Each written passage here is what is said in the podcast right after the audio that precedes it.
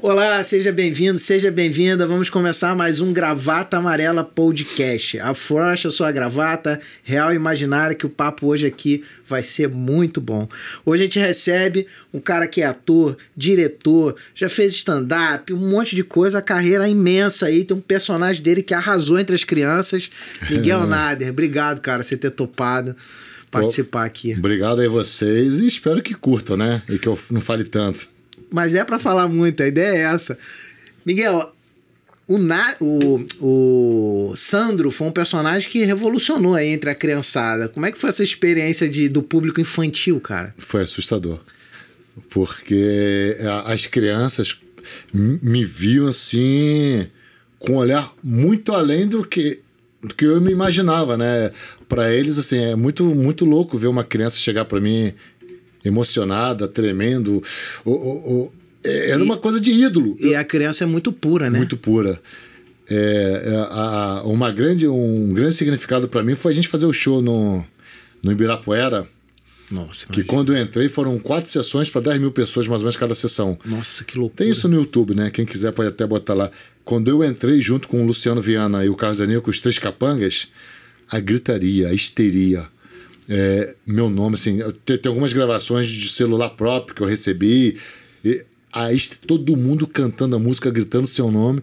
Me senti assim, assim, caramba, é um mega. Mega estar no sentido de nunca tinha imaginado que um dia fosse alcançar tanta gente. Né? Alcançar. Né?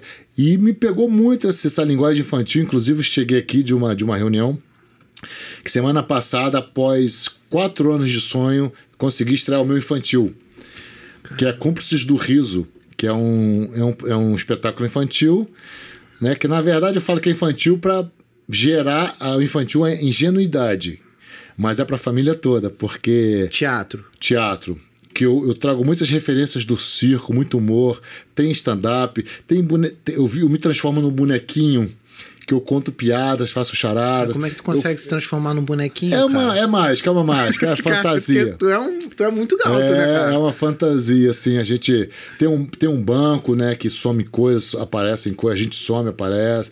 Tem um livro falante. Eu faço o número de adivinhação, eu adivinho o nome de uma pessoa da plateia de costas. Caramba. Eu, eu faço isso junto com o palhaço Chulipa, né? Então, por que, que eu tô contando isso tudo? Que eu quero muito trabalhar agora muito com esse público infantil.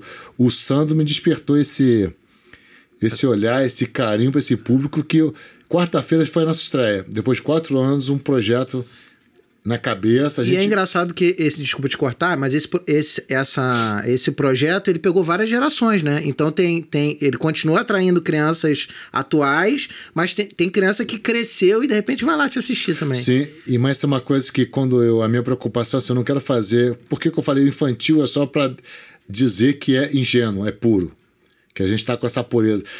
Mas não quer dizer que é só para criança. É uma coisa que foi muito legal é, os avós, os pais, a gente teve retorno, várias pessoas vieram falar com a gente. Se Miguel, sabe o que foi mais legal?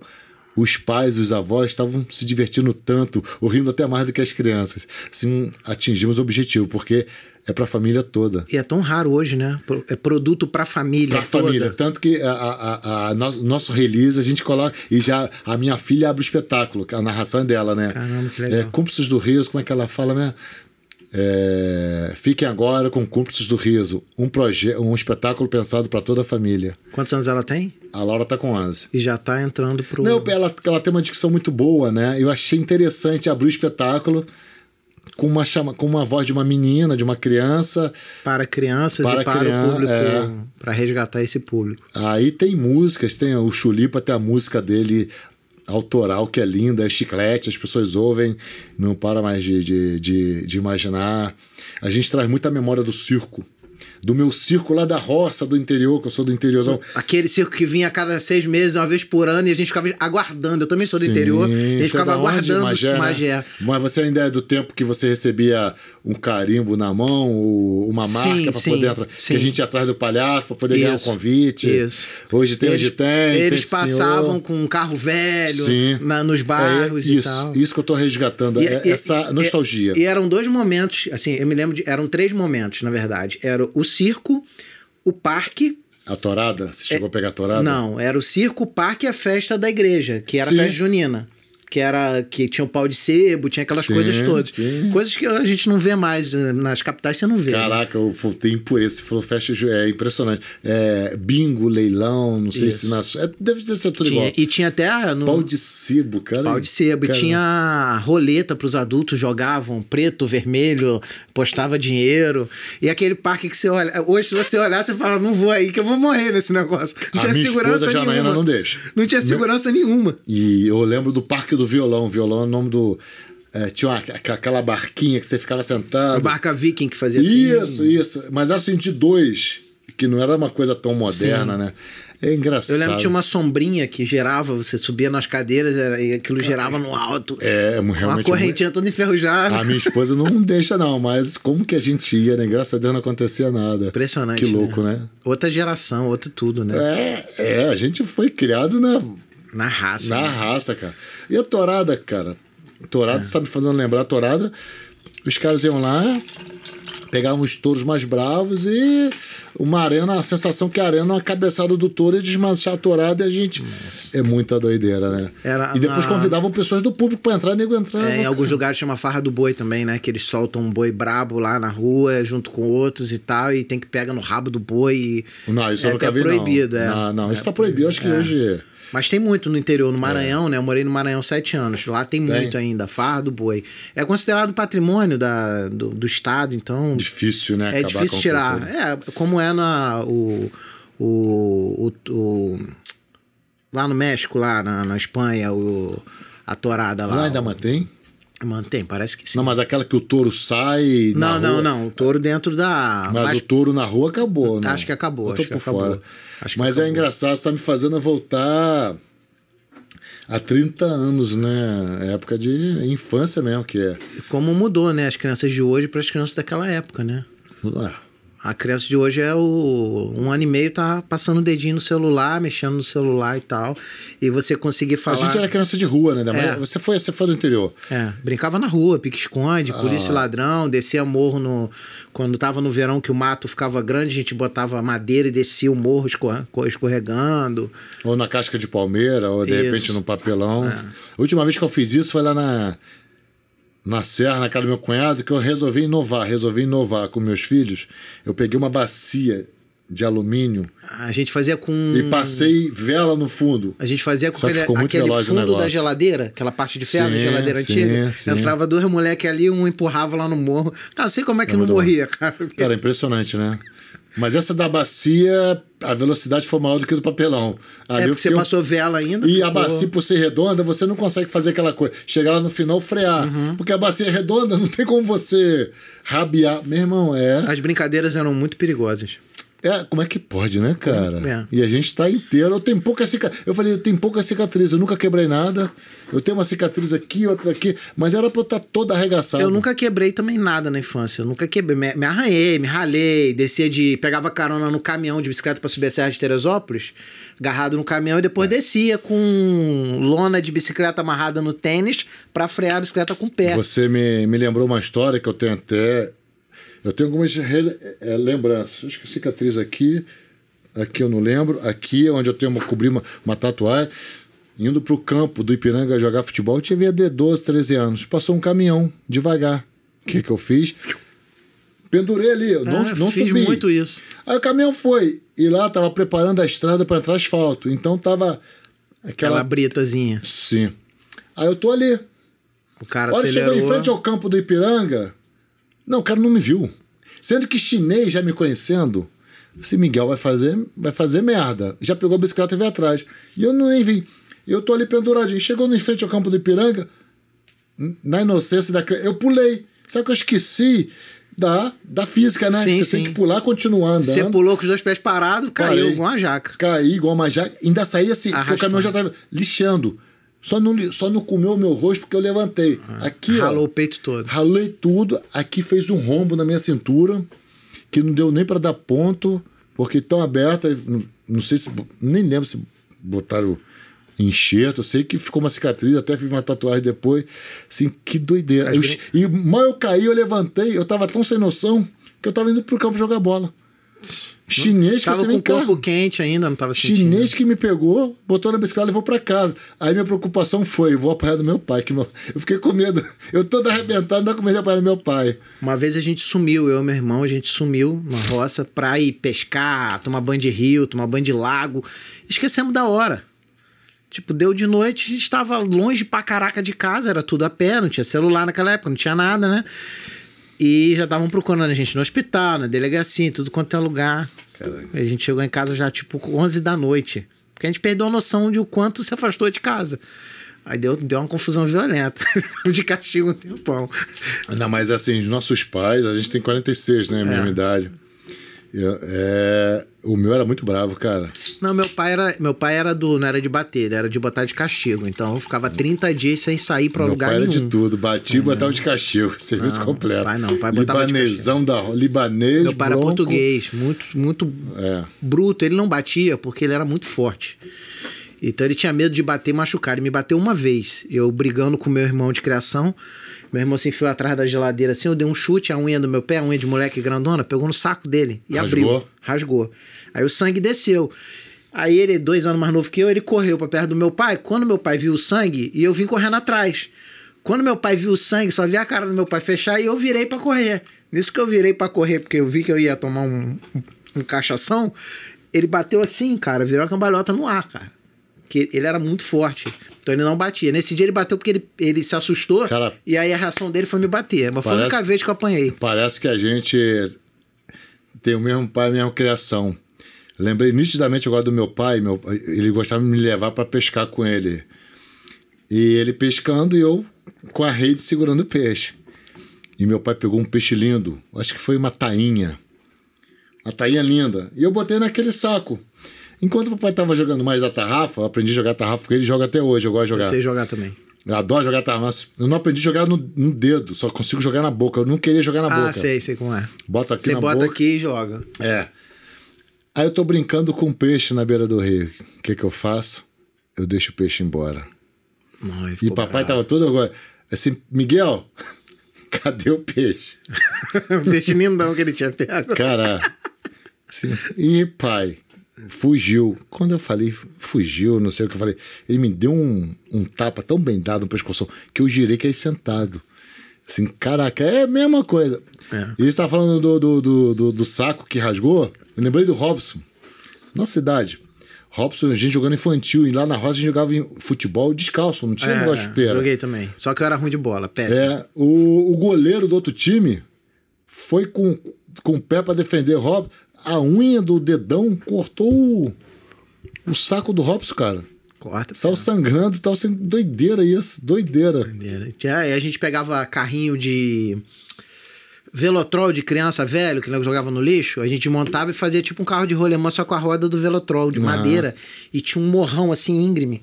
Montava uns cinco moleques em cima da madeira e vinha. Aquilo vinha por conta do, do saré. É. Quando chegava lá embaixo, capotava. Aí eu ralei o peito todinho assim também, igual você falou, ficou em carne viva, assim, o peito todo comido e tal. Cara, a gente dá muita sorte. época A gente deu muita sorte, cara.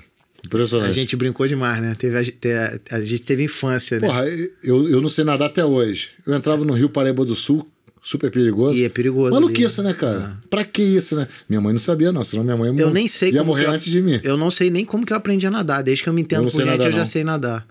E eu tomava muito banho de cachoeira, né? Mas já tem as cachoeiras de Santa Leixo, de Guapi. Então, assim, a de Santa Leixo pulava de pedra de 5 metros de Hum. altura. Não, eu, eu, eu moro em praia, né, lá na região oceânica. Eu conto nos dedos as vezes que eu pisei na água, não tem intimidade nenhuma. É. E já meu filho é surfista, como é que são as coisas? Como pode, né? O molequinho nunca faz aula de, de nada, de nata... e Já entra na água com uma uma intimidade. facilidade, né? Eu tomo um onda de meio metro Toma me, caixote. me, me detona. E o projeto do, do teatro infantil, então, como é o nome do projeto mesmo? Desculpa que eu não decorei. Cúmplices do Riso. Cúmplices do Riso está em cartaz? A gente estreou na quarta. A gente, nós não iríamos estrear esse ano. Final de ano já, pandemia, tudo parado. Só que rolou um convite de um shopping, eles compraram nosso espetáculo e a gente estreou. Na quarta-feira, dia 20, fez a nossa grande estreia. E E, agora a gente está começando a querer fechar. Pegamos o gosto, vamos tentar já fechar em alguma coisa para. Acabei de vir de uma reunião para fechar pautas com escolas, shoppings, teatros. A gente até já pensamos em, em alugar uma lona de, de, de, de circo, e e ir para os lugares. Assim, eu tenho muita vontade de fazer isso, né? Cara, meio resgatar Resga- o resgatar Baby, esse né? momento. Bom, Aquele- e uma coisa que é muito legal, eu estava conversando com o Chulipa, que faz comigo lá, porque o cinema antigamente e o circo, a música era ao vivo, né? Sonoplastia. É. E a gente fechou com o músico para fazer isso ao vivo. Na minha, na minha cidade, os trapalhões iam, menos o Didi. O Didi não ia. Mas era ia mais caro. É, mas ia sempre o Dedé Mussum e Zacarias. Todo ano também era tradicional e assistir os trapalhões ia. Que é muito nostálgico, né, cara? E uma coisa que é muito legal do músico, assim, não vai dar para botar banda. Mas é um professor de música que naquele tecladinho ali ele vai fazer tudo. Imagina, o palhaço vai andando e, e vai criando ali a musiquinha, vai Na acelerar. hora. Então acho que vai ser. A gente não estreou com a música, não. Isso veio à cabeça essa Eu semana. acho que vai atrair, posso estar enganado, muita gente da nossa cidade com saudosismo do, do circo Eu antigo, da, do parque, da. Porque, na verdade, eu tô montando esse espetáculo, eu montei esse espetáculo para mim. É um espetáculo de memórias, entendeu? De, de resgate. E, e que, como disse o Chico Anísio, o, o bom humor não envelhece, né? Não, é verdade. O, o humor É não verdade. envelhece. A, a forma de fazer humor mudou, mas o humor não envelhece. E é uma coisa assim que você falou, você abriu falando do stand-up. Eu sou. e No Rio, em Niterói, a gente começou. Quando ninguém fazia, a gente fazia. Em 2006 para 2007. Tinha o Comédia em Pé no Rio, eu e Rafael Carvalho, com Kiko Latanz lá em Niterói, o Nado. Um grupo acho que em São Paulo, um grupo em Curitiba, um grupo no Sul tal, um grupo em Rio Grande do Sul, quer dizer. Vocês produziam lá em Niterói. É, a gente produzia, a gente, quando ninguém falava ainda de stand-up, 2006 para 2007. É, o Comédia em Pé ninguém nem sabia que era stand-up. de pé começou, acho que final de 2005 para 2006, eu acho. Ninguém sabia, tanto que tinha que explicar o que era. Mas eu comecei a cansar um pouco de fazer para adulto, tá, tá meio chato, né? De tudo ofende, politicamente correto. É, tem que e ter eu não tenho cuidado. esse peito assim da galera que peita e, e vai. Eu quero fazer uma coisa leve. E Ah, eu- quarta-feira. Eu, eu não sei se tem que peitar. Eu acho que o que dificulta é que você tem que ficar cada vez mais criativo para fazer humor sem ofender ninguém. E tem sempre uma ofensa, né? E é difícil, né, É. cara? Porque se você diz, ah, não gosto dessa balinha azul, o cara já diz, você tem que gostar da balinha azul, porque a balinha azul, sabe? Tudo Não, é, tá um pouco tá assim. polarizado demais, né? Aí eu saí quarta-feira do espetáculo infantil com uma sensação tão leve, tão pura, tão gostosa, que você é isso que eu quero. Despreocupado, né? Despreocupado. Que coisa. Um traba- que coisa Descompromissado com, a, com o que vão pensar e tal, e fazer uma coisa leve. né? Cara, e foi uma coisa tão gostosa. Eu falei assim: é isso que eu quero.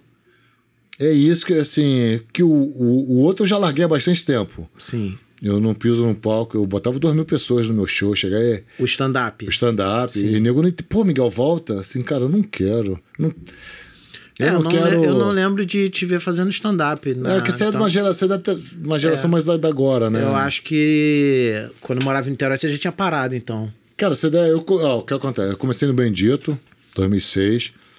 Eu fiz uma temporada longa no Cambuinhas Mall, Sim. De 2009 até 2011. É, eu fui morar em final- Niterói em 2011. E então ali eu já tava... 2009, 2011, por A aí. cada semana eu recebia novos convidados. Muita, muita dessa galera que tá estourada hoje passou lá. Caramba, bacana. Que era o Miguel Nader Convida. Eu ia cada semana convidando novos humoristas. A gente ia.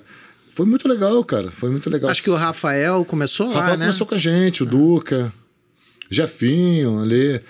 É tudo mesma, Mesma geração ali. mesmo, mesmo grupinho, é. Caramba, Jefinho veio um pouquinho depois. Jefinho surgiu em 2000 2008, 2009, Duca 2009. O Duca saiu da plateia do meu show. Caraca, bacana. É, eu fiz um show de calouros lá, 6 de novembro de 2000 2009.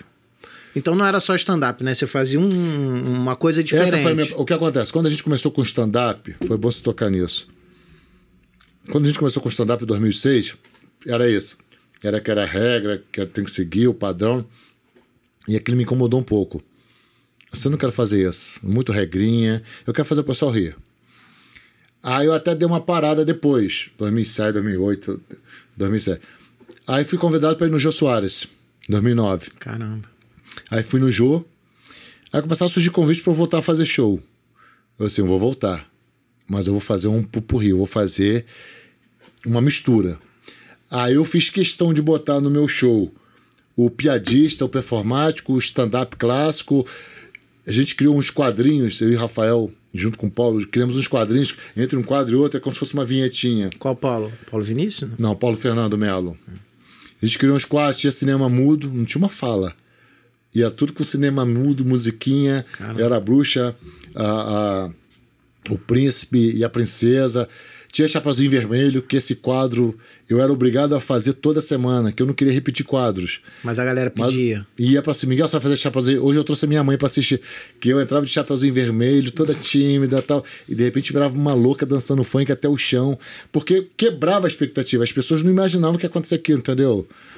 E era muito legal. E, e- e a vovó safadinha, né, que saía com lobo, sem uma fala. Era só uma vinhetinha pra quebrar, pra gente fazer a pra depois vir o próximo convidado. Cara, Que é poderia ser um piadista E sem, sem fala é muito e difícil. funcionava sem demais. som. E funcionava. É, uma das palestras mais bonitas que eu assisti na minha vida, né? Eu, eu palestrei durante muitos anos. Era uma palestra que o cara fazia 15 minutos totalmente mudo a palestra. É o Pierre, Eles- não, né? Não vou lembrar o nome dele, era do Rio Grande do Sul. É o Pierre, não é não? Pierre Rosa? Eu acho que sim. Um grandão? sim, é. Um gaúcho? sim. E ele fazia 15 minutos, De ele botava. barba? É. Ele botava os slides sem nada, som nenhum, e a plateia reagia ao que estava escrito. Só que ele conseguia levar a galera ao riso, ao, ao momento dramático. Ele faz esse clown, acho que 15 um clown. minutos, aí depois de 15 minutos ele falava assim: que se é para não mudar, que a palestra seja muda. Aí ele começa a falar. Depois de 15 minutos, de uma palestra de uma hora, 15 minutos é mudo. E eu achei aquilo ali de, um, de uma coragem. Porque se, se você errar no texto em qualquer coisa e a plateia não reagir, acabou pra você. Acabou. Entendeu? É muito difícil o humor sem, sem som, sem fala, ou a palestra em si, qualquer coisa. É, O cara tem que ter muito culhão. Eu acho que é o, acho que é o Pierre. O Pierre, eu até me inspirei depois no quadro que não é dele, né? É que muita gente copiou. Nada se cria, tudo, né? é, o Pierre, ele, fa, ele teve um dia que ele fez lá no nosso show. São seis minutos ele dança, fazendo um pupurri. Só com os estilos diferentes de música.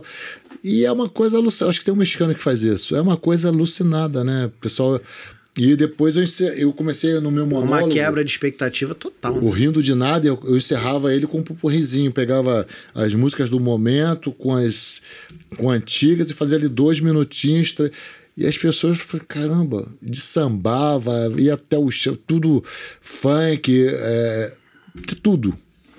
E como que impressionava isso, né? Da, o pessoal não esperar aquilo. Mas você começou como ator ou como humorista? Ator. Como ator? Como é eu que sou um ator que faz comédia. Eu não, sou, não me considero um Como que humorista. começa a tua trajetória? Como é que começou a paixão pelo teatro? É, acidental. Eu costumo falar acidental no, no sentido, eu não escolhi, eu fui escolhido. Que a gente abriu falando que nós somos da roça, né? Sim, sim. Do interior. E a gente, não sei Magé, mas Pureza é um distrito de São Fidélis que não, que não tem nem 3 mil habitantes. É bem mais roça que Magé, com certeza. Magé hoje já nem- eu nem considero mais roça, mas Magé quando eu é era cidade e criança, tal. quando eu era criança era roça. Não. Que a gente contava os carros que passavam na praça da prefeitura. Ah, poucas pessoas tinham televisão, poucas pessoas tinham telefone No meu, casa. no meu bairro, Nova Marília, só tinham duas pessoas que tinham carro. Então, Televisão, talvez poucos. é. televisão a cores, Telefone, poucos. talvez um ou outro É, te- casa. telefone meu pai tinha e tinha um outro cara que tinha. E aí todo mundo ia lá recado. ligar, pra telefonar, porque tinha alguém pra ganhar neném, alguém passar. Meu É. pai levava todo mundo pra ter neném no hospital, batia na casa do meu pai de madrugada. Cara, nossa pai história é muito parecida. de carro. Nossa história é lá também, nossa casa, pureza, a gente é no, no centro de pureza, não precisa muito grande, né? Mas e era uma das poucas pessoas com carro, então era ambulância, porque não tinha. Era É. ambulância do, da, da cidade, precisava levar para o hospital, era lá em casa que tocavam. E, e essa coisa do telefone é muito engraçado, porque você me ligava. Ô, Miguel, tudo bem? Tudo, e aí? Tá bem? Aqui, eu tô querendo falar com minha mãe, você pode falar para ela que eu vou ligar daqui a meia hora e... É exatamente E isso. você chama ela lá pra mim? Aí eu ia lá na sua casa, chamava a dona, dona, dona Cláudia, dona Cláudia vinha, pra- ou então pedia pra dar um recado. E assim, e era impressionante, cara. E meu pai tinha uma condição financeira boa, o povo fazia fila no final de semana pra ligar pra parente do Nordeste, parente de outra gente que morava. E meu pai não cobrava nada, ele deixava, a conta de telefone hein? vinha caríssima. Era a forma dele de, de- Ele era uma pessoa muito boa, muito boa. E, e era assim. A, a, a roça é assim, né? Ah, não, é, e eu lembrei, você está falando da, da. A, a tecnologia mudou muito. Mas olha assim, aqui do Rio, para eu ligar lá para Pureza, eu tinha que ligar pro. Eu ligava, quem atendia era o posto telefônico, se eu não me engano. Era telefonista. Posto telefônico lá de Campos. A posto telefônico de Campos transferia para o posto telefônico de Pureza. E a dona Maria, se ela tivesse acordada, ela transferia para minha casa. E o telefone lá de casa era só 22 o número.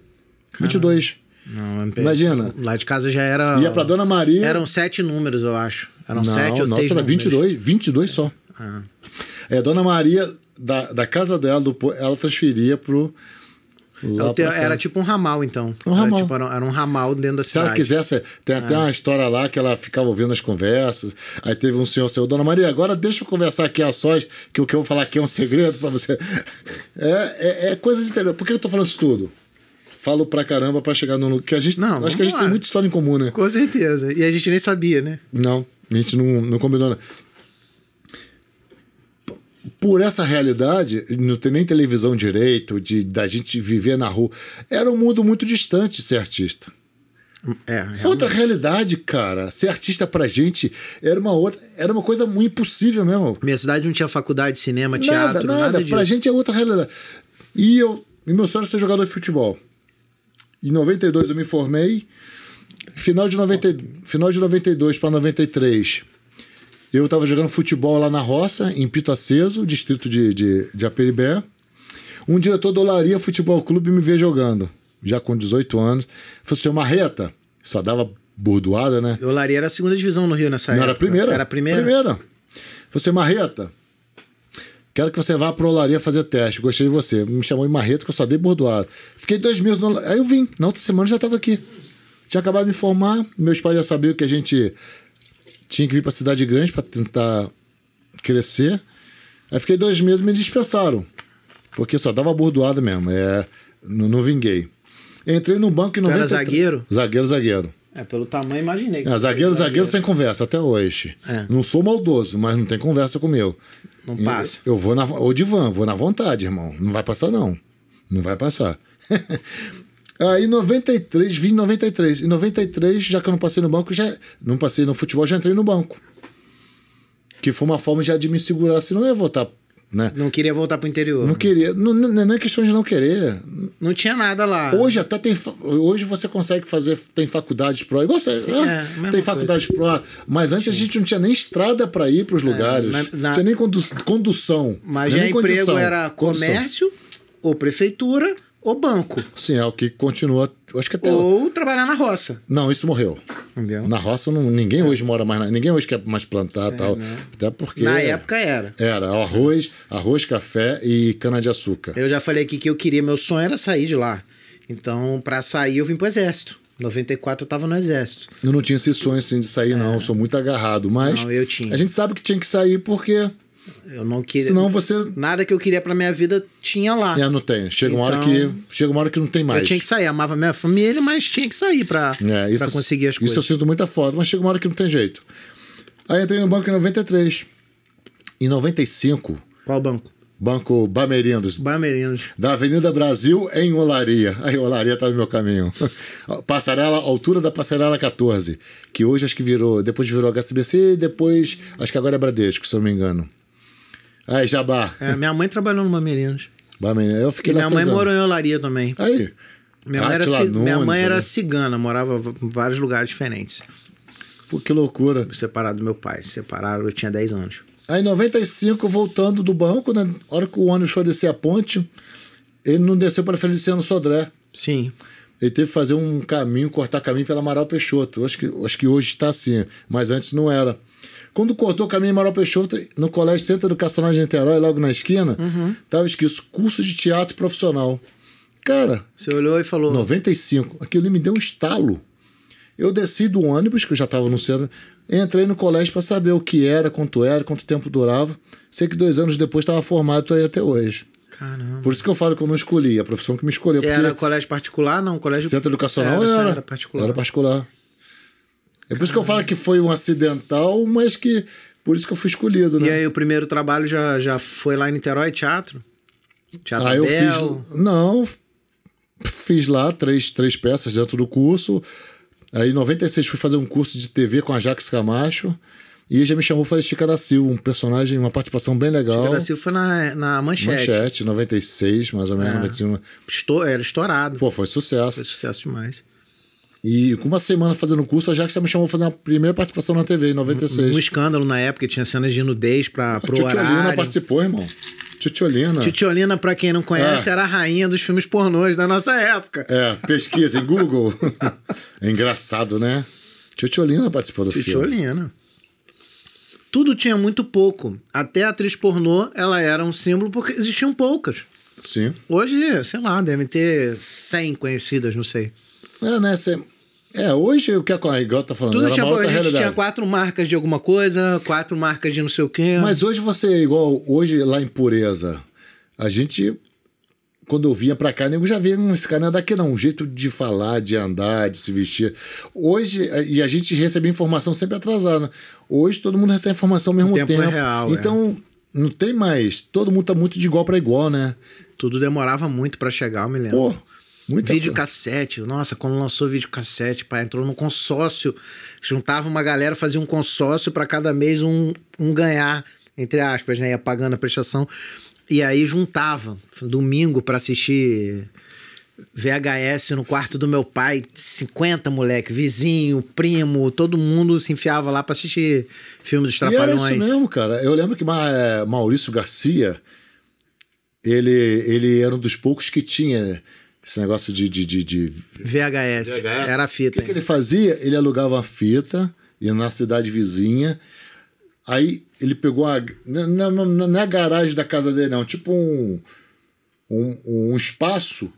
Ele fechava. Fazia um cinema. Fazia um cinema e cobrava entrada. E, e lotava. Uhum. Era a nossa diversão. Hoje, por exemplo, ainda tem um espaço para TV até hoje na rua. Que a gente ia pra rua assistir televisão à noite. Cara, é, tinha, tinha, Ainda tem lá, não tem mais a televisão, mas o espaço tá lá. Tinha esse costume das pessoas botar a televisão no coreto ou na praça. Porque nem todo lugar, nem toda é, casa tinha televisão. É. Muita gente não tinha mesmo, não tinha condição de ter, zero condições de ter televisão. Era caro, né? Telefone era muito caro, carro era muito caro, viajar de avião era coisa de Nem gente pensar. muito rica e tal. Tudo era outras épocas, né? Hoje tá bem diferente. E aí o primeiro personagem que estourou foi, foi o quê? O primeiro que tu de TV. Cara, de TV que deu uma repercussãozinha, que eu sou lembrado até hoje. Isso me espanta, já tem 20 anos foi, foi ao mesmo, quase que ao mesmo tempo. O Jorge no Pit Bicha, que eu fui fazer uma com, participação com, Tom, né? com, com Tom, Tom, e o Heitorzinho Martins. Fui fazer uma participação e o personagem Jorge, cuecão de couro, ficou fixo. Aí acabei gravando uns 8 a 10 quadros. Cara, era impressionante lembro, a repercussão. Um humor que hoje não poderia mais ser feito. Não, só pelo nome. É. Já tava. E em 2001 mesmo, em 2001, foi tudo. Eu fui chamado para protagonizar Malhação que Malhação trabalhava com temas. E eu fui falar, meu tema foi sobre segurança, a vida dos policiais. Aí eu fiz o policial duplex. Eu lembro e também. foi uma duplex. coisa que me assustou muito, que até hoje, hoje essa geração que assistiu está com 30 e poucos anos. Eu até postei que Malhação acabou tem duas semanas ou três. Eu postei um vídeo em agradecimento com uma ceninha minha. E no final eu peguei, eu tava fazendo um filme Tudo para um Popstar, que até entrou semana passada na Netflix, que o o Felipe Neto, ele tava cobrindo bastidores, que ele tava no filme. E era o primeiro dia dele lá. Aí quando ele chegou cobrindo bastidores, né, que, pro canal dele, que ele olhou para mim, duplex. Duplex. Eu falei, é, é, o cara não sabe teu nome, mas sabe o nome do assim, personagem. É, ele falou assim, duplex? Assim, criançada, tem isso gravado. Vocês não estão entendendo nada. Esse cara aqui, quando eu era criança, eu tinha 11, 13 anos, não lembro o que ele fala. Esse cara que era o policial, assim, cara, olha como é que veio. A... O cara olhou para mim e veio nítido. Assim, é um personagem que me impressiona, cara. É porque assim, eu não sei se é proposital ou se você atrai esses tipos de personagens, mas na minha visão, os seus personagens, eles têm sempre um misto de força, de um cara forte, bruto, mas um cara inocente. Eu levo muito por esse caminho, às vezes. Eu tenho um pouco disso também. Que, Tem muito isso. Que é brutão, é forte, mas no fundo, por dentro, é um cara inocente, puro e tal. É, é porque a tendência, é assim, vai de personagem para personagem. Mas eu, eu tento sempre é, humanizar os personagens. O que, que é humanizar? As pessoas me perguntam: Miguel, você se incomoda em fazer seu centésimo segurança? Não. Porque daqui a pouco isso vai mudar, a idade Sim. tal. Mas o- É porque tem gente que incomoda de ficar marcado como só faz esse tipo de personagem. que tá. a- a- eu, eu tenho um outro pensamento. Eu posso fazer. É o que eu sempre faço muito: segurança policial e lutador. Eu posso fazer o meu centésimo segurança. O segurança, sei lá, o person... a, a profissão é a mesma, segurança. Mas cada um tem uma história diferente. Cada um tem, um, tem uma historinha diferente. Esse é meu grande desafio. Quando me chamam, quando me incomodo por isso. É dar, um, dar uma vida diferente pro Eu vou dar personagem. um grande exemplo recente. Na novela Amor Sem Igual na Record, eu fui chamado para fazer uma participação.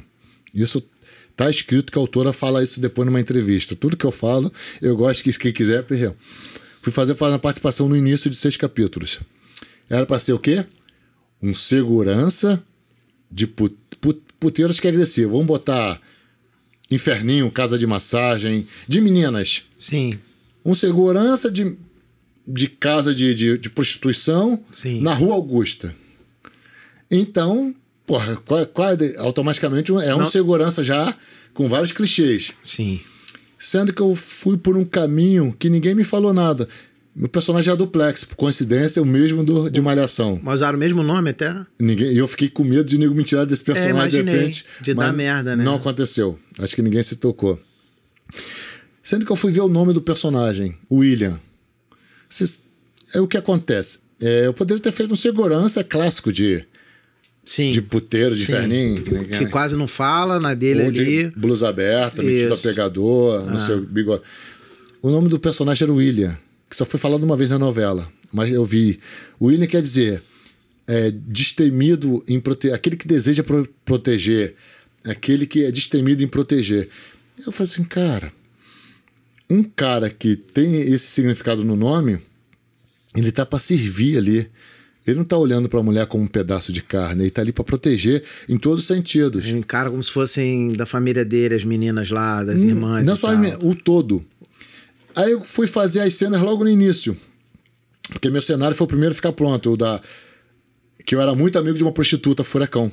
Sim. Eram só seis capítulos. E foi o primeiro cenário a ficar pronto. Então botaram no final de semana antes para gravar lá. E eu fui e gravei todas as minhas cenas, logo sábado e domingo. Que era pra ser só aquilo ali. Só aquilo ali. Por que eu tô falando isso tudo? Sendo que eu cheguei lá, eu não olhei para Furacão como uma prostituta. Eu olhei como um ser humano. E outra, eu, muito, muitas das cenas eu estava sentado e ela me servindo. Eu perguntei, eu posso, ao invés de eu ficar sentado, dando uma sensação de, de cara folgado, e ela tá, eu posso ajudar? Ajudar a botar a mesa, ajudar a lavar um prato, para dar movimento também. Além de dar movimento para a cena, isso mostra que é um cara que guarda, que protege, que Tá junto. tá num todo. Cara, que- e isso foi humanizando o personagem. O personagem ficou fixo, entrou pro núcleo dos protagonistas. A autora fala isso. É, Era pra ser só temporário, ganhou o público e aí ela capítulos. considerou. Reconsiderou. Não ganhou nenhum público, que ainda não tinha estreado. Ah, a autora ganhou- viu antes. ganhou. A autora, a direção, o, o diretor lá, o Foguinho, comentou, ela viu. E ela fala, tem uma entrevista que ela fala, perguntaram ao portal Blitz, eu acho que faz uma. Tinha algum personagem que não estava na sinopse e, e de repente ficou na história? Assim, tem o, o Duplex, que era um personagem. Era só uma participação, só que o ator e o personagem foram tão maravilhosos que não tive como não escrever para eles, tal, tal, tal. Eu achei isso muito legal.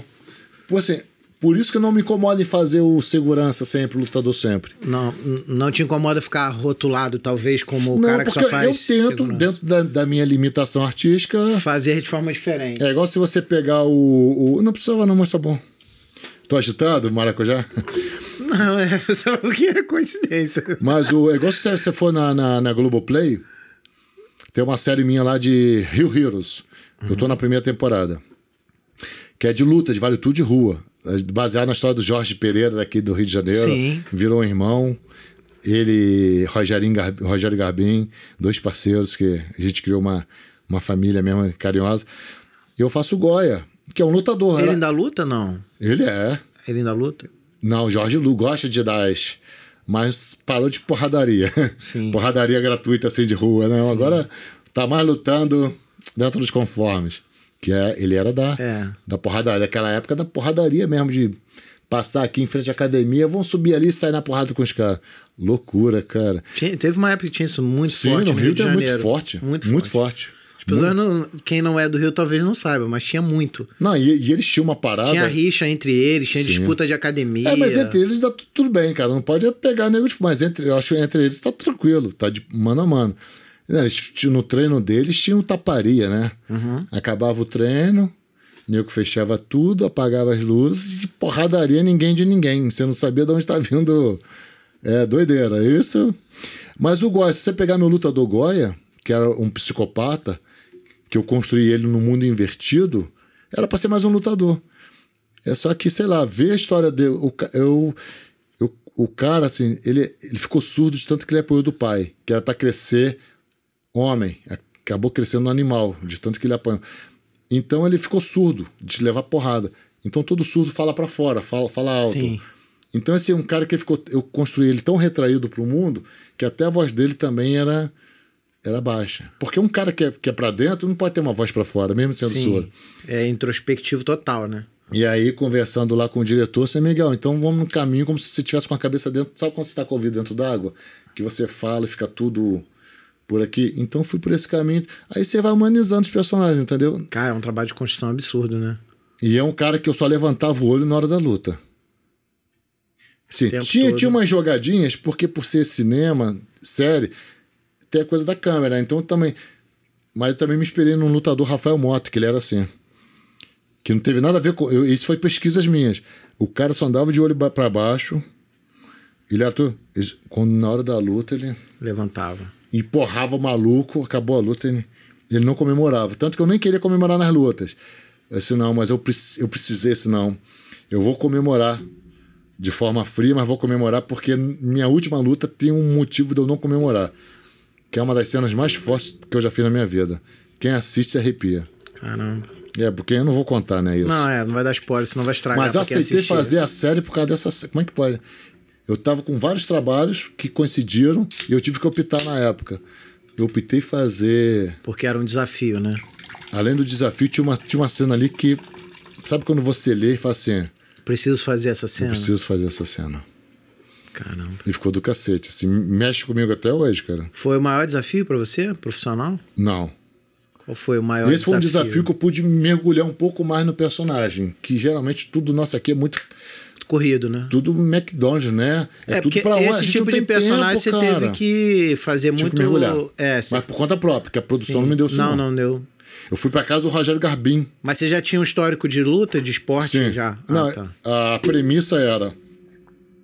Só queriam atores que lutassem. Entendi. Eles não queriam lutadores. Eles queriam atores. Que... Porque o ator que luta. Tem uma curiosidade aí. A hora que acabar o tempo, vocês falam, que eu falo muito. Não, vambora. Pode ir. o ator que luta é o seguinte: a gente vai fazer uma cena de luta. Meu irmão, querendo ou não, vai sobrar um soco. Vai, vai sobrar uma Por mãozinha. mais que seja coreografado, ó. Porque é dois Vai pra lá. escorregar, vai escorregar. Vai, vai dois pra lá e dois pra cá. Eu vou dar dois pra cá. Se você fizer um e meio. E outra, você não grava uma luta de primeira. Você leva três, quatro horas. O corpo vai cansando. A precisão Vai perdendo do soco. reflexo. Vai perdendo. Um- o- vai perdendo a precisão do soco, do chute. E eles sabiam que o ator que luta vai tomar E vai não, continuar. Não vai parar. Até porque isso vai dar mais onda. Pô, meu irmão, se eu tomar um soco. Vai ficar com raiva Eu vou caralho. sentir gosto de sangue. Teve uma cena que pararam, minha do Giovanni Galo. O Pablo Uranga, diretor, largou tudo, parou e entrou no tatame. Achou que a gente estivesse se matando. E a gente estava se divertindo. É, Trocando mas uma- não dava nem pra saber, né? Pra não, ele. mas pra gente estar se divertindo. E a gente é muito amigo, né? Então, quando a gente é muito amigo, muito irmão, a gente se dá o luxo de total Sim, liberdade. Se- sem se matar, mas de. Então foi maneiro pra cacete. Eu acho que deve rolar muito. Eu não sou do meio, né? Mas acho que deve rolar muito combinado, né? Em, em certas cenas, tanto de luta quanto cena de beijo, de sexo, do tipo, vamos fazer real, vamos beijar a Vera pra ficar. Não pode. Tal. Cena, não de, pode. cena de sexo não pode ser a Vera e nem cena de luta. Não, cena de beijo e. Não de- pode, também nem de não beijo. pode. Porque diz que fica feio, porque não pode vazar a língua, fica feio pra Ah, câmera. entendi, E se você for fazer uma cena de sexo tempo real, fica feio pra câmera, porque é, é tudo muito core- coreografado. Coreografado. Entendi. Até cena Agora de de, porrada não dá pra ser a Vera mesmo, senão o nego fica arrebentado. Pô, não dá, não dá. Mas assim, um, so- eu, eu fiquei mancando, assim, uma cena que eu fiz lá, eu fiquei mancando uma semana. tem o André Ramiro mesmo. O André Ramiro tem uma luta nossa que a gente se, se pega lá. Se eu não boto a mão aqui, Quebrar teu nariz. ele falou que é só fazer um chicote, bater e voltar. Meu irmão, o chute que ele deu no meu braço, ele me jogou pra trás e eu achei que tivesse quebrado meu braço. Mas não foi culpa, porque ele já tá três horas lutando. Perdeu Perde o- perde o E eu já sabendo disso, eu não contei com a sorte. Tem que que tá não, era pra, preparado. botar- não era pra botar a mão, não. Tem que estar preparado. Então tem essas coisas assim que eu curto pra cacete. É, eu fiz luta também, não faço há anos, mas eu fiz kickbox. E tinha uns treinamentos que, não, que é, é como se fosse uma dança, né? Você não tem um contato real. Numa dessa eu tomei um chute cruzado no nariz, meu nariz é torto até hoje. Quebrou. E, e, de E não, é, e não é de propósito. Entendeu? É porque aconteceu, escapuliu. O cara errou na precisão, pronto, já Pode era. acontecer. Eu, eu, eu já errei, já machuquei, já tomei. Mas não é de maldade, faz parte. Mas é tudo muito. O Dani Runer, que é o mestre de coreografias, nossa. A gente fez tudo com muito, mu- muito cuidado ali. Mas uns momentos dá uma empolgadinha. Mas nada foge do controle. Eu vi alguém comentando, não sei se foi num podcast ou numa entrevista aqui no, no Tropa de Elite. Ali foi mais a Vera. Algumas cenas eram a Vera mesmo, A Vera. que era do Teve gente diretor. que quebrou o nariz, quebrou Teve a gente que- clavícula. é, exatamente. Ali foi, foi uma coisa que eles foram levados ao extremo. Que foi combinado com os atores que iam fazer que ia ter cena que ia ser a Vera mesmo. Porrada comeu a Vera mesmo. É porque Tanto a Fátima Toledo, né? A Eu Fátima Toledo tem um pouco dessa. onde disso. foi que eu vi que, inclusive, o André Ramiro, parece que teve uma hora lá que ele e um outro ator se estranharam, porque a parada era muita vera e chegava Pode uma hora. acontecer. O cara toma uma porrada e fica puto mesmo. Pode, entendeu? o André é um cara hoje muito técnico. Mais com assim que ele saiu Eu de tropa de consigo me elite, lembrar onde foi que eu assisti isso. com sangue nos olhos mesmo. A Fátima Toledo total, que a Fátima ela te leva a esse lugar Faz o cara tirar o, a raiva de dentro. e dá uma extrapolada. É, tem, tem atores que não gosto de trabalhar com ela por causa disso. Você não precisa, tudo é na técnica. Tem ator que já curte. Então vai muito. É muito pessoal, né? É muito, pessoal. Não dá. Mas qual foi o maior desafio? Porra, não- eu. Cara, meia hora eu não falei. cara, eu vou te falar. O que tá me vindo, vindo à cabeça aqui agora, que eu achei que eu não fosse dar conta, talvez foi Órfãos da Terra. Que eu fiz o Omar. Que me tirou de um lugar, de uma zona de conforto. Me deram, eu tive pouquíssimo tempo, né, uma semana, para me preparar para aprender a falar um árabe, para aprender a lutar cimitarra, uma espada, para aprender a tirar faca. E ainda quando entrava na história, era o cara que toda a atenção era voltada para ele, e com o seu Flávio Migliatti do meu lado, com o seu Osmar Prado do outro lado, com o Dona Anissete Bruno do outro lado Só fera, né? com um elenco jovem. E, e, e, antes de eu estrear na novela, saiu uma matéria um dia antes no jornal falando que o núcleo árabe e judeu era o melhor núcleo da novela, justamente porque eu tava. Pesou no ombro. né? Pesou mesmo. E aconteceu uma parada assim muito louca que eu teria mais alguns dias de preparação, porque foi tudo muito.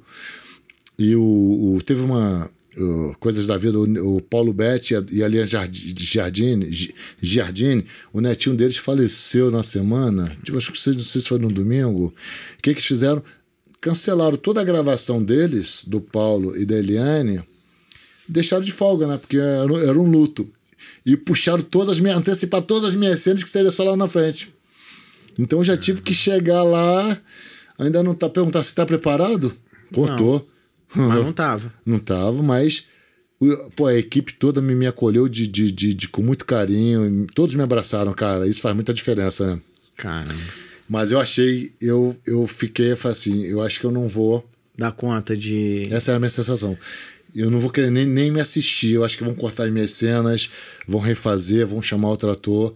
E graças a Deus, cara, deu muito certo. E deve dar mó tesão depois de ver que era. Era Valeu a- aceitar o desafio. Aceitar e ver que ficou legal. que A ficou minha primeira bacana. cena aconteceu uma coisa que eu não lembro de ter acontecido. Minha boca secou. Minha boca estava seca de, de, de- E era logo o seu Fábio Migliaccio, De nervoso. de nervoso. Uma cena difícil. Mas assim, o elenco foi muito amoroso, o seu Flávio, todo mundo. Minha sorte. Bacana. Se eu pegasse, de repente, um, um diretor mais ou menos, ou um elenco, eu tava ferrado. Vou dar um tempinho para tu respirar, vou aproveitar para a gente agradecer os nossos apoiadores aqui do projeto. Então, se você aí está assistindo o Gravata Amarela, estiver precisando comprar carro, trocar de carro, Galvão Veículos, lá na Tenente Magalhães, o site deles é galvãoveiculosrj.com.br. Ah, Neves Bezerra, Sociedade de Advocacia, estiver precisando de advogado, Fala com o pessoal lá da Neves Bezerra, nevesbezerra.com.br e a R Veríssimo, que é minha empresa de suporte de tecnologia, você tá precisando de cabeamento estruturado, rede de computadores, manutenção de computadores, trabalhamos com todas as empresas pequenas e médias, o site é rveríssimo.com.br. Então, nada, quando for trocar de carro aí, o pessoal lá da Galvão também, ó. Precisar de Boa. suporte de informática, fala com a gente também. Você sabe que. Pode falar? Pode, claro. Você me lembrou em 2002. 2002. Que foi aquele período, todo o dinheiro que eu tinha e a minha esposa, a gente comprou um terreno para construir a nossa casa e vendemos nosso carro para para comprar um outro, a gente podia ficar sem carro, né? Mas tinha que ter pelo menos um caidinho, né? Por causa do trabalho. E a né? gente foi lá na Internet Magalhães, a gente se perdeu.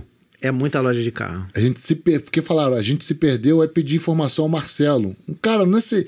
não tava nem lá ainda na rua. Disse, não, cara, você vai pegar aqui, você vai. Eu vou, vou florear aqui. Você vai pegar aqui, você vai reto. Não tinha Way, é, Google Maps, Nada não tinha nada. disso. Você vai aqui, tal, tal, tal, tal, tal, tal, tal. Você vai estar indo lá o quê? Comprar carro? Você, ah, eu também vendo carro. Aí falou.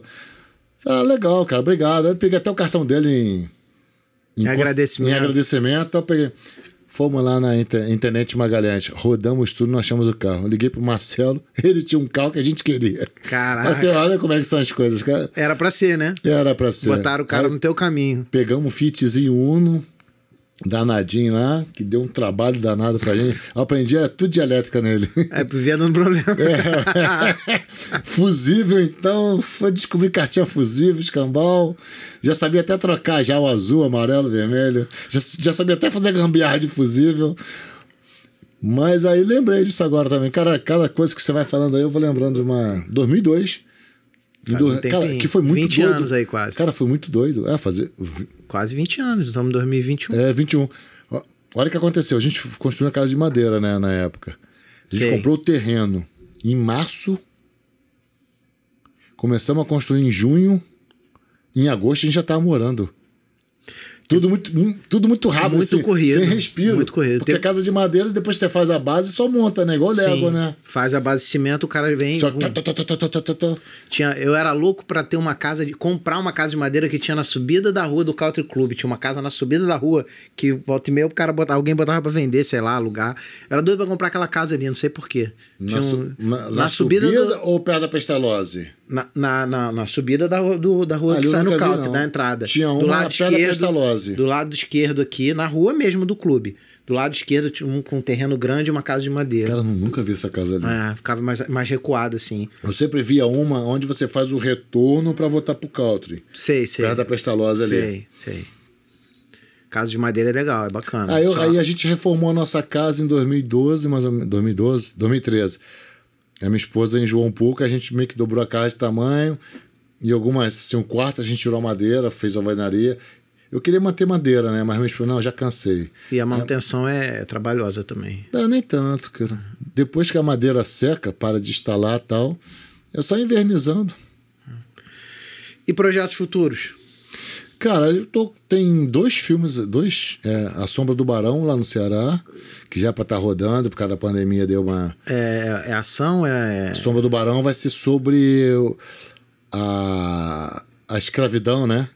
Porque não pode, não pode falar mais sobre escravos, escravizados. Para falar, falar que o cara é escravo é errado. Ah, é? Não sabia. Tô descobrindo isso agora. É, essas mudanças. Sim, Que o cara, na verdade, você não é escravo porque quer, você foi escravizado. sim, entendi. eu ainda nem comecei a fazer workshop, mas isso a, Já a, tá aprendendo a diretora já me mandou. E vai ser sobre isso, sobre a sombra do barão, um cara que a princípio ainda não li nada muito a fundo, que é um cara que lá do Ceará, a princípio era um cara gente boa, só que torturava, o tronco dele era dentro da sala. Então ninguém via, né? Achava que o cara não tem, o cara é super Ah, entendi. porque Saquei. diz que é a sombra do barão. É rico, é tão. Tem, um, um- tem uma equipe de pesquisa gigante Imagino. envolvida. Tem duas séries aí para começar a rolar: Algoz e. hum, Do Ramo de Saúde. Qual o nome? É, ah, cara, não lembro. Fugiu o nome agora. Que é, tem muito isso, né? Tudo meio. O da ponte pra cá é, é sobre o quê? É sobre. É uma história real História. de dois garotos que entram numa casa e acham dinheiro. E aí vai desenrolando toda a história. É muito interessante. Vai estrear quando? Acredito que só ano que vem. Cinema, né? Cinema Tem um tá filme- meio parado ainda, né? Tá voltando, cara. Assim, tem um filme que eu acabei de fazer em Birigui também. Fiz dois filmes agora seguidos. Sayonara. Esse é muito interessante que o Chris Tex até me dirigiu com, no filme do Whindersson Nunes, A Placa de Rubi. Ele fez esse filme com uma pegada japonesa, com a linguagem japonesa. Eu achei interessante, cara. Essa é a produção do Whindersson Nunes, que ele tá produzindo umas coisas, Não, né? esse cinema. não. O Whindersson Nunes foi um. A produção acho que foi. A placa de Rubi foi. Sayonara não. Aí teve agora esse projeto dele, nem não assisti ainda, que o Cris dirigiu também, que é de descobrindo humoristas, né? Indo de cidade em cidade, pegando algum. Uhum. Eu assisti. É, que ele foi no Brasil todo, né? Isso. Foi rodando. Esse foi o Cris que dirigiu. Assisti um episódio no YouTube que ele foi na, na casa dele, lá onde ele foi. Na cidade dele, lá em Bom Jesus, no, no- no Piauí. É, acho que é. Ele, na escola. Ele foi na escola e refez o vídeo que estourou ele no Facebook, que é uma dancinha, uma paródia de. É, tô reprovado na escola e tal. Aí ele botou as mesmas meninas, ele e os mesmos colegas que fizeram na época, ele fez no episódio. É, isso é uma coisa, assim, a gente bacana. falando do, do Whindersson, a gente linka tudo que a gente começou a falar. Quando que na nossa época um garoto do interior do Piauí E ia aí, explodir? e aí estamos falando Se de não fosse interior. pela Globo. Estamos falando de interior mesmo. Não, tô falando de, interi- É, de, No caso dele, de, de coisa vera mesmo. Lá É. Hoje, hoje todo mundo tá de pau a pau com a internet, né? Qualquer talento hoje, qualquer um pode, você pode botar teu trabalho ali e todo isso ser visualizado, ser visto. pode viralizar. É, não, não, não dá pra O saber. Whindersson Nunes, se fosse da nossa geração, não seria, talvez, ia, ia continuar como garçom, né? Talvez. Tô te falando, Talvez. né, poderia- Não tinha internet na nossa, não tinha. na nossa que eu- época. como eu tô falando, eu tô falando Pra ele, teria pra que ir pra televisão. Televisão seria Globo. muito improvável pra ele. E a que talvez. ponto chegamos, né? Que antigamente aparecer na Globo era um sonho. Hoje as pessoas estão recusando, né? Então, é. Quando eu falo Globo, porque Globo é uma referência A história do. Tom Cavalcante mesmo. Ele só conseguiu entrar porque ele ficou perseguindo o Chico, o Chico Anísio. Foi lá no sítio do Chico Acho que chegou a Anísio. ter uma primeira. é Que ele, a Ficou- primeira vez não deu certo. Ficou na porta da lagoa. Não, a história é o seguinte: ele foi no sítio, alguém conhecia onde era o Fagner, sítio. acho que o Fagner O é Fagner dele. levou ele lá, ele bateu no portão lá, o Chico mandou ele entrar no sítio dele lá, no Ceará, não sei aonde. E mostrou umas fitas cassete dele fazendo imitação e tal. O Chico gostou e falou: Você escreve? Ele disse que nem sabia escrever, mas disse que sabia pra conseguir. Ele falou: Você vai escrever meus roteiros pra mim. Deu um cartão pra ele com o telefone, mas ele não conseguiu mais falar com o Chico. Não conseguia falar, ligava lá, ele nunca tava e ninguém passava o recado. Aí ele pegou, veio pro Rio de Janeiro, foi para Niterói, pra casa de alguém, um parente lá. E Eu começou. já soube porque ficou num abrigo. começou Não sei se é verdade. Eu vi, isso eu vi ele falando no podcast no Flow. No abrigo no São Flow. Francisco, alguma coisa assim. É, foi na casa de, eu vi ele falando foi na casa de um parente no, É. no podcast, no Flow Podcast.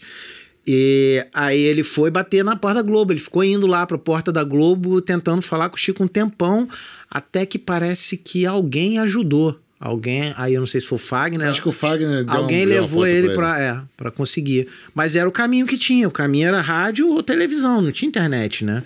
E outra, né, irmão? Não sei se você tá com quantos anos. Tô com 32. É, não é tão novo, não, só parece. É.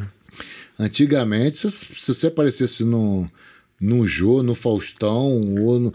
Pô, A mudava, vida mudava, mudava, né? É Tanto que louco. eu falei aqui num episódio, Miguel, que a gente, eu tinha tanto isso na minha cabeça que a primeira vez que eu fui na Globo, eu sonhava na- no Jô, nunca consegui ir como palestrante. Aí quando a Ana Maria Braga um dia surgiu a oportunidade de eu fazer uma matéria na Ana Maria Braga sobre empreendedorismo, eu achava que eu ia estourar.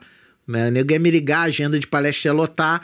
Só que ainda tava com aquela mentalidade dos anos 80, dos anos 90, quando isso era uma realidade. Era. E aí eu me lasquei, né? Que não aconteceu. O telefone não parou, não, não explodiu de Não tocar. cresceu 100 A agen- seguidores no a- Instagram. É, a agenda não, não cresceu seguidores, mas a agenda de palestra não bombou. Agora trouxe uma coisa, credibilidade.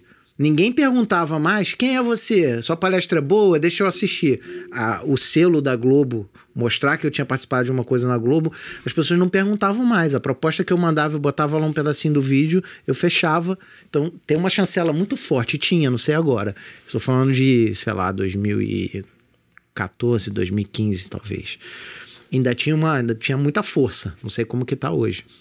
Mas é o que você falou, tem gente recusando, tem gente que não quer. A gente- É, só internet, né? Essas coisas. Galera que- Isso é muito legal, cara. A gente poder abrir o mercado, né? Vezes você vê é, os stream, streamers, né? Streams. Eu não sei falar direito. Você vê as plataformas aí, você vê os canais abertos, fechados, produzindo. Deu uma parada com a pandemia, mas, cara, daqui a pouco vai voltar, a represa vai ter que ser aberta. Vai chover trabalho. Tem muita demanda reprimida. Muita demanda. E ninguém aguenta ficar só na reprise, né? Eu vi um amigo então meu tá fazendo. o mercado vai bombar, cara. Amigo meu lançou um evento aberto de palestra em Sergipe agora, lotou já. Porque tá todo mundo querendo ir, porque não tava tendo evento. O povo tá enjoado de assistir live, de não sei o que. O cara tá querendo ir pro presencial. Eu acho que vai ter essa demanda, vai dar uma estourada no que vem Sim. aí, da, da- daqui Se pro não que vier vem. nenhuma grande bomba merda. Segunda onda aí, terceira onda, se não- sei lá. Acho que isso é o que acontece. Eu já estou trabalhando desde agosto do ano passado. A gente, depois que você começa a trabalhar, você vê que no início, né, você, você não quer sair de casa, né? Aquela Apavorou. coisa, tudo que você recebe em casa, você lavava. Não sei se todo mundo pegou essa histeria. É, Mas a gente vê que assim, cara, a gente vai ter que aprender. É real, é real. A doença é real, é cruel, ela é doida. Mas a gente vai ter que aprender a conviver com ela. Porque vai levar muito tempo ainda. Com os cuidados, dá pra levar. Acho que é isso, cara. Levando com. Não dá pra parar tudo mais, assim. Acho que ninguém aguenta. Acho que com cautela, com cuidado e vamos Vai ter que, que, vamos. ser, né? Senão não tem como. Não tem como. Miguel, tem alguma pergunta que nunca te fizeram numa entrevista, num podcast, que você sempre quis responder e nunca te fizeram essa pergunta?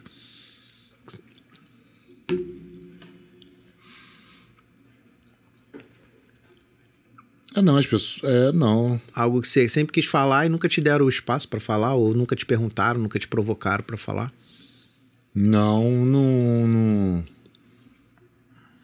Eu falo muito pouco da minha família, né? Porque eu sempre procuro. Como eu venho aqui meio como pessoa. Falar Artístico. do profissional, né? O artístico. Tanto se você pegar meu Instagram, é só trabalho. Só trabalho. Eu também tive. Eu, durante muito tempo tive essa preocupação de, de separar a pessoa palestrante PJ, da PF, pessoa da família, né? Eu também tive essa preocupação. Mas sei lá, acho que com o tempo vai- começou a se misturar um pouco. É, porque eu acho que isso também soma pra você. Como falei, Isso. Mas, hoje meu mas filho, é já tá, meu filho já tá adulto, tem 20 anos. Caraca, o meu tá com Quando, 18. quando é criança, às vezes eu acho que é legal não expor tanto os filhos. Eu acho que Não, isso eu não, eu não exponho, até porque eles também não gostam. pra proteger, eu acho. É, eu sou muito bicho do mato, né? Sou muito do trabalho pra casa e tal.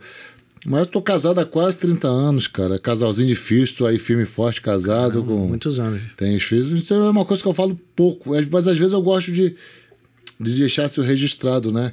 Parece ser uma coisa que tá meio em desuso, né? Tá, Conseguir tá, jovem. Tá desuso. eu não, eu não, no meu casamento primeiro não sobreviveu esse tempo todo. Ah, não? Eu tô no segundo. Fiquei 14 no primeiro Pô. e tô 7 anos no segundo. Eu quase que acabei o meu com 14 anos. É. Nego fala crise dos 7 anos, o meu veio, veio a crise dos 14. É, eu dei eu- como acabado.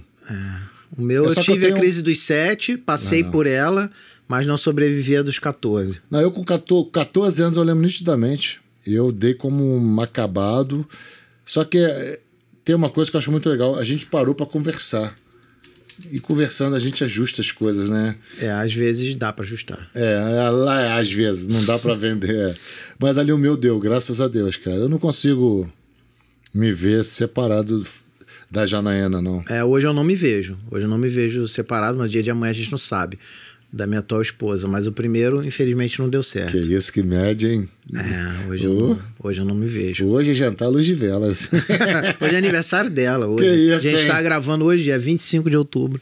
Não vai ao ar agora, mas é aniversário é, dela. hoje é o dia do, do combate ao nanismo, né? É. Dia 25. Eu até postei um vídeo que eu fiz um filme. Pena que esse filme não foi tão. A, a direção foi meio atrapalhada, tanto que vão refazer.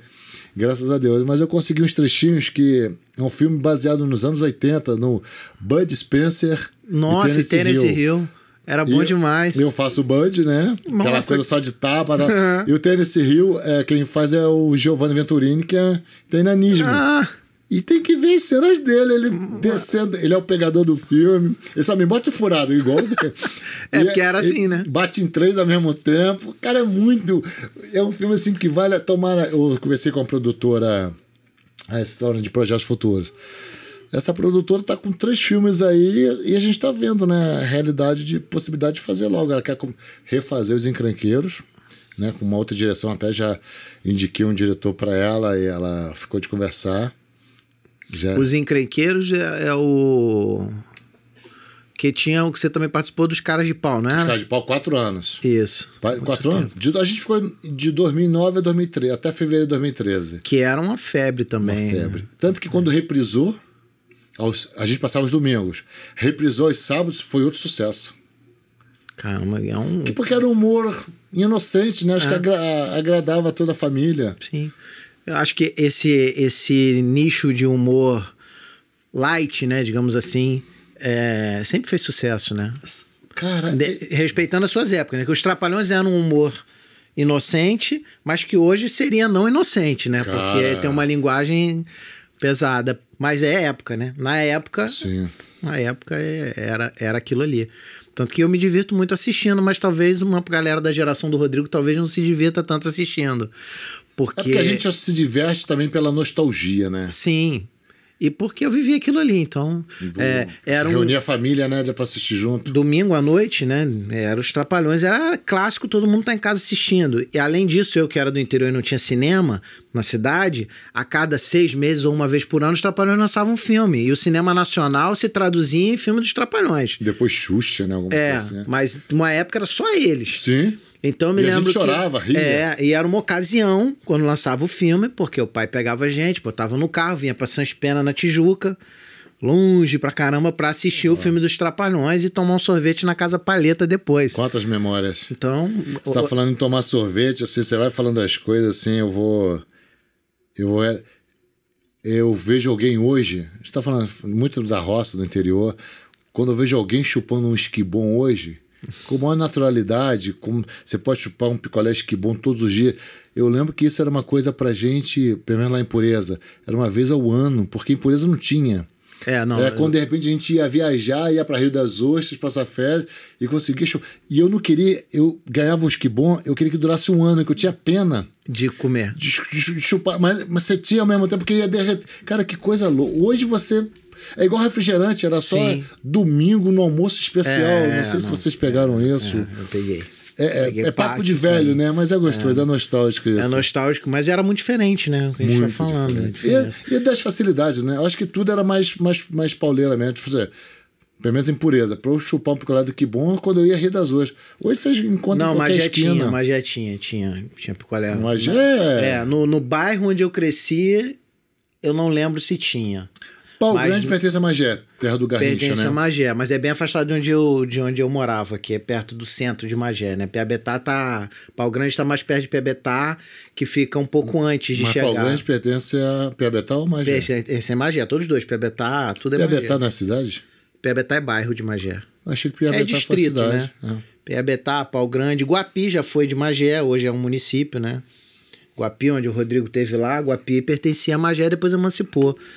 Inclusive, o dedo de Deus fica em Guapi, né? Que todo mundo diz que é de Teresópolis. Ele sempre pertenceu é a Magé e hoje ele pertence a Guapi. Ele está dentro do território de Guapi, apesar no mundo inteiro ser conhecido como de Teresópolis. Foi apropriado como símbolo de Teresópolis. Mas quem mas... arrecada lá o. Ah, isso é uma briga muito grande. É mesmo? Existe uma briga. Uma não é assumidamente, não? Não, assumidamente. Não, ele pertence a Guapi, ponto final. Ele está no território de Guapi. Mas existe o uso turístico dele por Teresópolis. Isso já deu briga, não sei como é que tá hoje, mas já deu muita briga. É, a gente era muito, na escola, era muito acirrada essa briga de, não, o dedo de não, Deus é nosso. Barrismo sempre é. vai existir, independente do dedo de Deus. E já que a gente está falando tanto de coisa antiga, se o Miguel de hoje, com 46 anos, pudesse dar uma dica pro cara de 18, 20 anos, ou pro jovem que tá pensando em ser ator, tá pensando em ser humorista, que dicas o Miguel Nader na, na casa de seus 46 anos aí, com sua barba já esbranquiçada igual a minha. Caraca. Pode, pode ajudar cara. os jovens aí que estão querendo seguir a mesma profissão que você. A gente acha que é mentira, né? A idade chega, né, cara? E pensar que daqui a pouco a gente tá e com. passa rápido. está com meio século, cara. E passa Uma muito coisa rápido. Distante. Cara, o que eu posso falar. Os natais vão ficando cada vez mais rápidos. Eu não gosto muito de dar conselho, não, né? Essas coisas. Mas se você quer, faça. Esse é o segredo. É, quer, faça. É, mas assim, eu sinto que, ao mesmo tempo que a profissão deu uma ampliada o mercado, Né? Hoje não é só. Antigamente, a nossa geração era só Globo, irmão. Só, é. Exemplo. Um pouquinho de cinema, que o cinema também ainda é restrito. Era muito pequeno. pô, o sistema nacional era quase inexistente. É, e sempre o mesmo grupinho ali. Sim. Hoje, apesar de toda a demanda, às vezes. Hoje tem internet, tem YouTube, é, é- é difícil falar para essa geração, né? Acho que é isso, cara. É, se você quer, quer muito, faça. Mas saiba que é uma profissão instável, não conte com, com segurança. Na verdade, vai contar com segurança e nada, né? Que Não, hoje, não dá, hoje é é. tudo muito Acelerado, né? acelerado, tudo muda muito rápido. O Paulo Freire diz uma coisa, por favor, não entre em ideologias, né? Que hoje falar do Paulo Freire, o pessoal da direita vai dar pancada, da, esquerda, vai esquerda, exaltar. É. Não, não. Não dá pra agradar todo mundo. É, é, é só, é só. E eu não sou nenhum dos dois lados, mas o que é bom eu gosto de falar.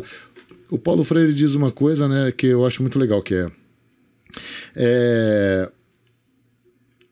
tem gente que tem esperança, né? Mas tem gente esperança do verbo esperar. E quem tem esperança do verbo esperar apenas espera. Você deve ter esperança do verbo esperançar. Esperançar é correr atrás, é se movimentar, é se dedicar, é suar, é perseverar, é se juntar com pessoas para fazer. Talvez seja isso. É um verbo ativo, né? É Quem fala muito isso também é o. Quem fala é- O Cortella. Cortella, porque o Cortella, eu, eu, eu conheci pelo Cortella e depois eu soube que isso é do, Ah, do Freire. do Freire. Pelo menos quando eu fui dar uma. Sim, pesquisada lá. Eu, eu, ouvi na pesquisada. voz do Cortella. Sim, é porque ele adora isso. O Cortella É, adora. Ele faz uma palestra dele, ele usa essa aí. É, o Cortella ele tem uma, tipo assim, o, o homem é um cadáver adiado, né? É, Tem a história da vaca, né? Que ele fala pros filhos que os filhos perguntavam pra ele quando era pequeno qual é o segredo da vida. E ele falava: a vaca não dá leite. eu já li, mas não tô lembrado. Então, a moral da história é que a vaca não dá leite, você tem que tirar. Então, a vida é isso aí. Ah, é verdade. Vaca não te dá o leite, você tem que ir lá tirar, meu irmão. Não, e tem uma parada assim. Desculpa, agora eu vou pegar dois momentos Cortella, mas isso se acredita que pode parecer clichê. Mas isso fica latente, latente, né, na minha cabeça, às vezes quando eu penso em desistir, quando eu tô naquele lugar. Que eu vi isso há muito tempo. Tem essa frase do esperançar, que já dá uma chamada na gente. E tem duas historinhas que aí que eu acho que eu gostaria de encerrar com isso. Desculpa o clichê, galera. É, fundo musical, por favor. que a vida, a vida, assim, eu falo isso em todos os lugares. A vida é uma escada rolante descendo, né? E a gente tentando subir. Sim, Pô, a gente pode ter a sensação que a gente está tentando subir e não está saindo do lugar. mas tá. Mas a gente tem. que- Mesmo que não esteja saindo do lugar, mas você tem que tentar continuar subindo. Né? Porque se você desistir de tentar subir, você é levado para baixo. Então isso faz com que você, às vezes, quando você tá, acha que não está acontecendo nada, tudo bate na trave, eu, eu, eu, eu vou lá e parece que, parece que nada acontece. Não desiste, porque vai ser pior. E tem a coisa do, do cachorro. Você já viu o cachorro conseguindo morder o próprio rabo? Eu nunca vi. É, ele corre. Não, Ele tenta. Ele tenta. Aí o cachorro, né, com a boca tentando pegar o próprio rabo. Aí ele fica cansado, triste, afadigado, depressivo, angustiado e não consegue pegar o rabo. Mas basta o cachorro andar que o rabo segue ele. Então é isso que a gente deve fazer, é fazer a, a nossa vida acontecer que o rabo segue. Tem- então tem gente que às vezes fala assim, pô, quando eu tô sozinho, mulher nenhuma me dá mole. Eu arrumo uma namorada para Parece 150. um. É você fazer a tua vida acontecer. E o rabo segue. É impressionante, né? Não que você vai pegar as 10. É só eu dei um exemplo Eu, baixo aqui. eu gosto sempre de olhar pra trás. Eu gosto. Eu, eu... E pede beijo? Beijo. Não, não, eu gosto. Mas eu gosto de olhar pra trás no sentido de não de ficar remo- remoendo o passado, mas de lembrar de onde você saiu. Sabe? Quando vem os momentos de dificuldade, eu olho e falo: não, mas já teve um momento que eu queria comer um bife e não tinha grana pra comer um bife. Hoje eu faço isso tranquilamente. Então, hoje, quando eu tô reclamando, às vezes, que tem um boleto pra pagar e aquele dinheiro não entrou no mesmo momento que o boleto eu vou ter que atrasar, às vezes eu posso me pegar querendo reclamar. Aí eu lembro e falo: não, hoje eu tenho esse boleto. Antes eu nem boleto para pagar eu tinha. Eu tava preocupado se ia ter comida no prato para comer.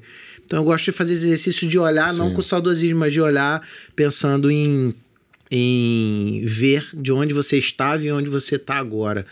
Tem, tem gente que tá dando um braço para tá na dificuldade que tu tá. Porque o cara tá muito atrás de você. Ah, Tá numa situação muito pior. É, já que a gente já falou de você dos 40, dá a dica de 46 para alguém de 20 e tal, tem algum momento que que de dificuldade que você passou que você queira usar como trampolim aí de exemplo para alguém que está que tá nos assistindo? Um momento que foi muito difícil, você pensou talvez em desistir, teve esse momento? O que, que você fez para sair desse, desse momento? Cara, você está falando da. De geral, de tudo, da vida, de profissão, de Cara, tudo. a vida artística. Não sei, mas vira e mexe, ela nos leva a esse lugar de querer desistir. Né? É, mas é que é negócio, é não. É não parar. É não se deixar. É não parar de tentar subir a escada rolante. É não parar.